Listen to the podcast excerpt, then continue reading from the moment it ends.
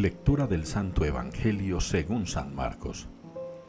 En aquel tiempo Jesús y sus discípulos se dirigieron a las aldeas de Cesarea de Filipo. Por el camino preguntó Jesús a sus discípulos, ¿quién dice la gente que soy yo? Ellos le contestaron, unos Juan el Bautista, otros Elías y otros uno de los profetas. Él les preguntó, ¿y vosotros quién decís que soy? Tomando la palabra, Pedro le dijo, Tú eres el Mesías. Y les conminó a que no hablaran a nadie acerca de esto, y empezó a instruirlos. El Hijo del Hombre tiene que padecer mucho, ser reprobado por los ancianos, sumos sacerdotes y escribas, ser ejecutado y resucitar a los tres días. Se lo explicaba con toda claridad. Entonces Pedro se lo llevó aparte y se puso a increparlo. Pero él se volvió y mirando a los discípulos increpó a Pedro. Ponte detrás de mí, Satanás. Tú piensas como los hombres, no como Dios.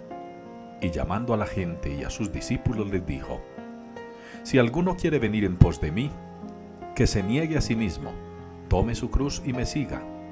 Porque quien quiera salvar su vida la perderá, pero el que pierda su vida por mí y por el Evangelio la salvará. Pues, ¿de qué le sirve a un hombre ganar el mundo entero y perder su alma? Palabra del Señor. Caminaré en presencia del Señor en el país de los vivos. Es la respuesta con la que nos invita la liturgia a participar el día de hoy al Salmo 115. Caminaré en presencia del Señor en el país de los vivos. Ese país de los vivos lo podemos nosotros reconocer como el reino de Dios, el reino de los cielos, la eternidad. Allí está para nosotros y esperándonos el vivo, el resucitado, Cristo, que se ha ido a prepararnos un lugar y que vendrá de nuevo, como lo testificamos con el credo, a resucitarnos, a juzgar a vivos y muertos.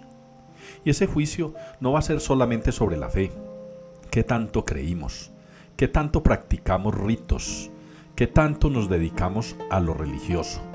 No, son las obras, como nos lo relata la segunda lectura, las que hablarán por nosotros. Son las obras las que sustentarán esa fe. Son las obras las que nos van a llevar a nosotros a ese país de los vivos, a ese reino eterno donde está el Señor. Y vamos a tener que pasar por dificultades y vamos a tener que sufrir.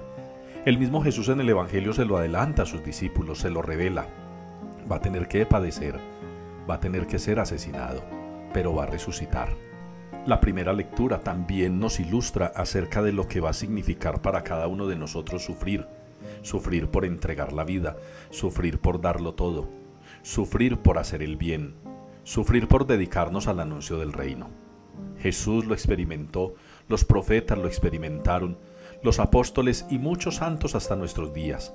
También nosotros hagámoslo sin ningún temor y pidámosle al Señor que las palabras del Salmo las podamos cantar con alegría. Caminaré en presencia del Señor en el país de los vivos.